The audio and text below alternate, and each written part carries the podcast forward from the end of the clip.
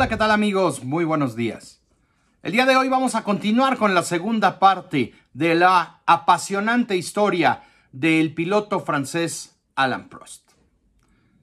John Hogan, aquel eh, encargado de manejar los presupuestos de la compañía Philip Morris, sobre todo en el tema deportivo, bueno, en aquellos años, eh, principios de los ochentas, estaba, por supuesto, muy relacionado desde años atrás con el equipo McLaren. Estuvieron, formaron parte del equipo McLaren cuando James Hunt logró aquel título mundial en 1976. Lo estaban también desde 1974 cuando Emerson Fittipaldi logró aquel eh, segundo título mundial para Brasil. Pero en aquella época eh, John Hogan eh, insistía en recomendarle a McLaren en el verano del 79, recomendaba mucho a un pequeño francés llamado Alan Prost, que había ganado la prestigiosa carrera de Mónaco de Fórmula 3. Eh, la actuación de Alan Prost en ese, en ese año en el Principado fue realmente llamativa. Todos los managers, los directores de equipo de la Fórmula 1 seguían de cerca a las jóvenes promesas en esa carrera. Pero John Hogan reaccionó rápidamente, se puso, se puso en acción y eh, le instruyó a su gente de ofrecerle a Alan Prost una prueba en el McLaren hacia final de la temporada. En ese momento Alan Prost tenía 24 años de edad. Había pasado por años eh, en el karting y había sido campeón ya de la Fórmula Renault en Francia. Entonces se llamaba Fórmula Renault Europa. En 1978 había ganado el título francés de Fórmula 3 y había ganado, por supuesto, la carrera en Mónaco. Estaba literalmente en el camino de convertirse ya en el campeón de la Fórmula 3 europea. Y recordaba Alan Prost que ganar esa carrera en Mónaco había sido uno de los más grandes días de su carrera deportiva, que en su opinión era necesario eh, ganar en Mónaco y que ese triunfo realmente era muy, muy grande para él porque significaba la oportunidad de eh, que se le abrieran las puertas en la Fórmula 1 y que él había comprendido bastante tiempo atrás que los contactos y las oportunidades podrían llegar si brillaba ante los ojos de los jefes de equipo. Eh, a final de la temporada llegó, llegó esa, esa oportunidad. Prost anunciaba en esa temporada, se presentaba ante el mundo como un piloto que tenía un don y que era realmente un piloto muy cerebral, que cometía muy pocos errores y que tenía muy, muy buena velocidad. Pero poca gente sabe que Alan Prost en aquella época eh, de su adolescencia, realmente él tenía fantasía, soñaba con ser futbolista más que piloto. A diferencia de su hermano Daniel, de quien hablamos en el video pasado y que lamentablemente eh, pues falleció muy joven debido al cáncer. Alan Prost tenía decorado su cuarto con pósters de Jim Clark y Jackie Stewart en la modesta casa familiar en Saint-Chamond, en el departamento de la Loa. Su padre, André, tenía realmente un trabajo eh, bastante, bastante sencillo en una fábrica. Fabricaban muebles. Ahí eh, realmente su padre llevaba una vida de clase media completamente normal. Y fue su padre de Alan Prost quien lo introdujo a las carreras de karts. En, en unas vacaciones en el sur de Francia cuando tenía 15 años. Inmediatamente Alan se convirtió en un adicto a el cartismo. Nueve años después de aquella humilde introducción al karting, estaba realmente en las puertas de la Fórmula 1.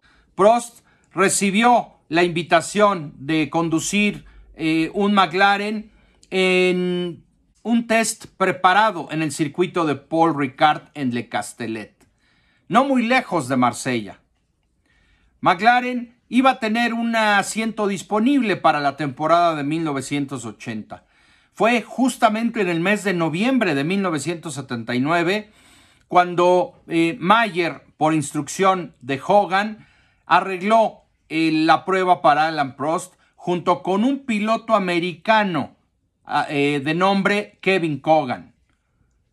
Se habla de que después de que Alan Prost dio 10 vueltas, Mayer simplemente lo metió a boxes para ofrecerle directamente un contrato con McLaren.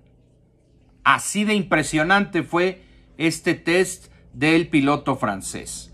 Pero Prost, por supuesto, aceptó un contrato de un año con McLaren eh, con una opción para eh, pues continuar, ¿no? Para renovarse por sus servicios. Recordemos que en ese momento la Fórmula 1 ya tenía a los franceses Jacques Lafitte, René Arnoux y Didier Pironi en la parrilla. Realmente la Fórmula 1 estaba obteniendo un fuerte, fuerte, eh, fuerte sabor francés. Aún así, el equipo y la llegada de Alan Prost, bueno, pues eh, sería eh, realmente positivo para la Fórmula 1. Tony Jardín era un miembro del equipo McLaren en aquella época y contaba que la gente en el, ambiente dentro de, de McLaren pues era de reconstrucción, estaban buscando realmente regresar a la competitividad que habían tenido en la época de Emerson Fittipaldi por supuesto de James Hunt con aquel campeonato en 1976, en donde también habían ganado el campeonato de constructores. Cuando Prost firmó por McLaren, el total de empleados no pasaba de 30 personas. Era la norma en la mayoría de los equipos en aquella época, con la excepción tal vez de Ferrari. Hoy día, en contraste, casi mil personas son empleadas en el Centro de Tecnología de McLaren en Woking. Mayer le ofreció a Prost recibirlo, ir por él al aeropuerto cuando fue a firmar su contrato. A finales de 1979, McLaren había terminado séptimo en el Mundial de Constructores con una suma de puntos magra, muy pobre, 15 puntos. Casi 100 puntos menos que los campeones Ferrari que habían eh, tenido al sudafricano Jody Scheckter como campeón del mundo y su compañero de equipo era ni más ni menos el franco-canadiense Gilles Villeneuve. Nadie hubiese pensado entonces que Ferrari hubiese tenido que esperar 21 años para que volvieran a ganar un título mundial de pilotos en las manos de Michael Schumacher. Recuerda, Tony Jardín, que habían regresado a las bases para 1980 después del, después del desastre de la temporada de 1979. Lo más impresionante sobre Prost en, su comienzo en la Fórmula 1 fue que nunca lucía rápido. Él parecía que iba siempre sobre rieles. Era irreal. Prost debutó en la Fórmula 1 en el Gran Premio de Argentina con una sexta posición, marcando su primer punto en el Campeonato del Mundo. Solamente 7 de 24 autos que habían comenzado la carrera terminaron la misma. Las palabras de Alan Prost, por supuesto, estaba muy feliz de haber eh, sumado un punto, pero no estaba orgulloso de ello. Prost olvidaba que lo que había, lo que acababa de hacer en el Gran Premio de Argentina era muy bueno, porque ningún piloto había terminado en los puntos, ningún piloto debutante había terminado en los puntos en su primer Gran Premio en la Fórmula 1 desde George Follmer manejando un Shadow Ford lo había logrado en la temporada de 1972 en el Gran Premio de Sudáfrica. Pasaron nueve años para que llegara un siguiente piloto que pudiera sumar puntos en su debut, después de aquel día de Alan Prost. Y fue Johnny Herbert para Lotus en el Gran Premio de Brasil en 1989. También, unos meses después, Jean Alesi eh, logró también esa hazaña de sumar sus primeros puntos en su primer Gran Premio, pero además lo de Jean Alesi fue sustituyendo a Jonathan Palmer a media temporada en el equipo Tyrrell en el Gran Premio francés de 1989.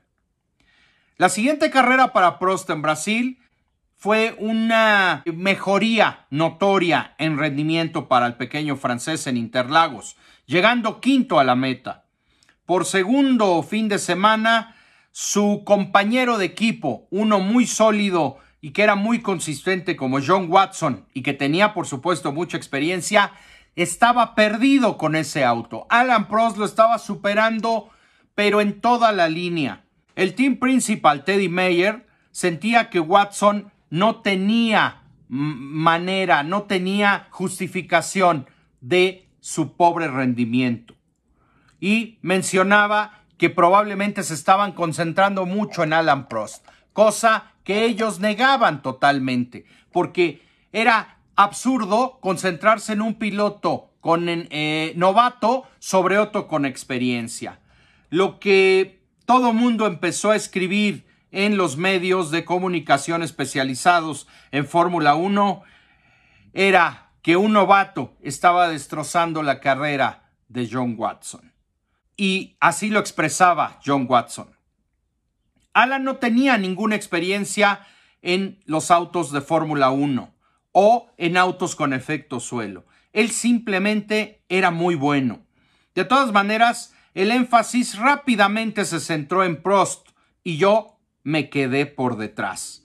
Ellos simplemente ponían más atención a partir de los buenos resultados iniciales, pusieron más atención en Alan para buscar curar los problemas del auto más que eh, realmente dedicarse a solucionar los problemas en ambos autos. Fundamentalmente, el equipo no reconocía la importancia de ciertos aspectos del efecto suelo en detalle a nivel aerodinámico.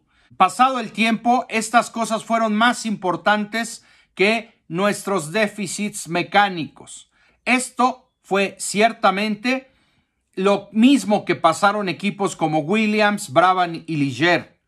Alan Prost demostró ser muy bueno para extraer lo mejor de los autos. Comprendía muy bien el comportamiento de cada monoplaza y buscaba siempre cómo minimizar sus debilidades y cómo enfocarse en sus cualidades. Esto también eh, fue muy importante porque tenía una gran comunicación con los ingenieros, sabía cómo explicarles el comportamiento del auto en cada curva del circuito y de esa manera demostró que podía evolucionar mucho más rápido que un piloto como John Watson, que probablemente no era tan técnico. Concluyó rápidamente John Watson que sus días en Fórmula 1 estaban llegando a su fin, porque realmente el nivel que estaba demostrando un piloto con muy poca experiencia como Alan era sobresaliente y que él aceptaba que no podía rendir al mismo nivel. Eso ya hacía Alan Prost en sus primeros meses en la Fórmula 1. Así que por hoy lo vamos a dejar aquí amigos y voy a continuar por supuesto contándoles esta apasionante historia de uno de los más grandes pilotos que ha tenido la Fórmula 1, el profesor Alan Prost. Nos vemos a la próxima.